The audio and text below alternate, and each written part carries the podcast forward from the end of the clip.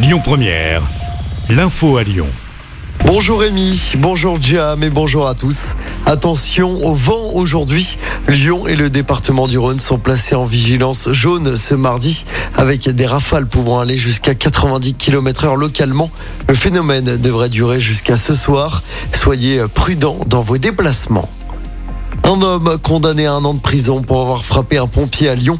Ça s'est passé samedi soir dans le 6e. Le pompier a reçu plusieurs coups au visage alors qu'il intervenait après un accident de trottinette. L'agresseur âgé de 29 ans était déjà bien connu de la justice avec 19 condamnations. Cette question dans l'actualité, y aura-t-il des trains à Noël? Les syndicats maintiennent leur préavis de grève pour ce week-end. Il faut donc s'attendre à des perturbations, notamment dans les gares lyonnaises. La SNCF va dévoiler tout à l'heure ses prévisions de circulation pour permettre aux voyageurs de s'organiser.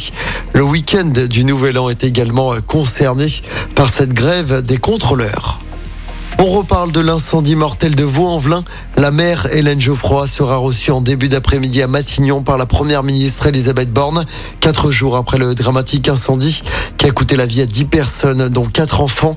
Dans cette affaire, une information judiciaire pour dégradation volontaire a été ouverte hier par le parquet de Lyon. Aucune trace de produits inflammables n'a été euh, toutefois détectée euh, sur les lieux du sinistre.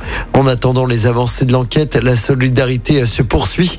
Trois cagnottes lancées pour venir en aide aux familles des victimes dépassent désormais les 100 000 euros. Cette disparition inquiétante dans le département du Rhône. Un appel à témoins a été lancé pour retrouver un homme de 58 ans. Hier, vers 14h, il a quitté son domicile de Saint-Georges de Renins sans donner de nouvelles. On vous a mis son signalement ainsi que sa photo sur notre application. Et si vous avez des infos, il faut appeler le 17.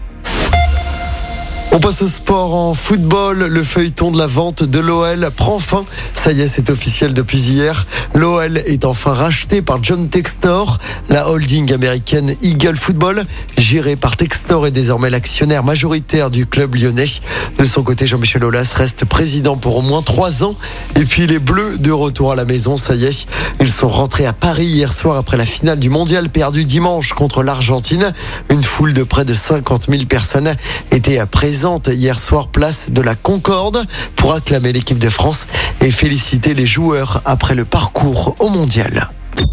Écoutez votre radio Lyon Première en direct sur l'application Lyon Première, lyonpremière.fr et bien sûr à Lyon sur 90.2 FM et en DAB+. Lyon Première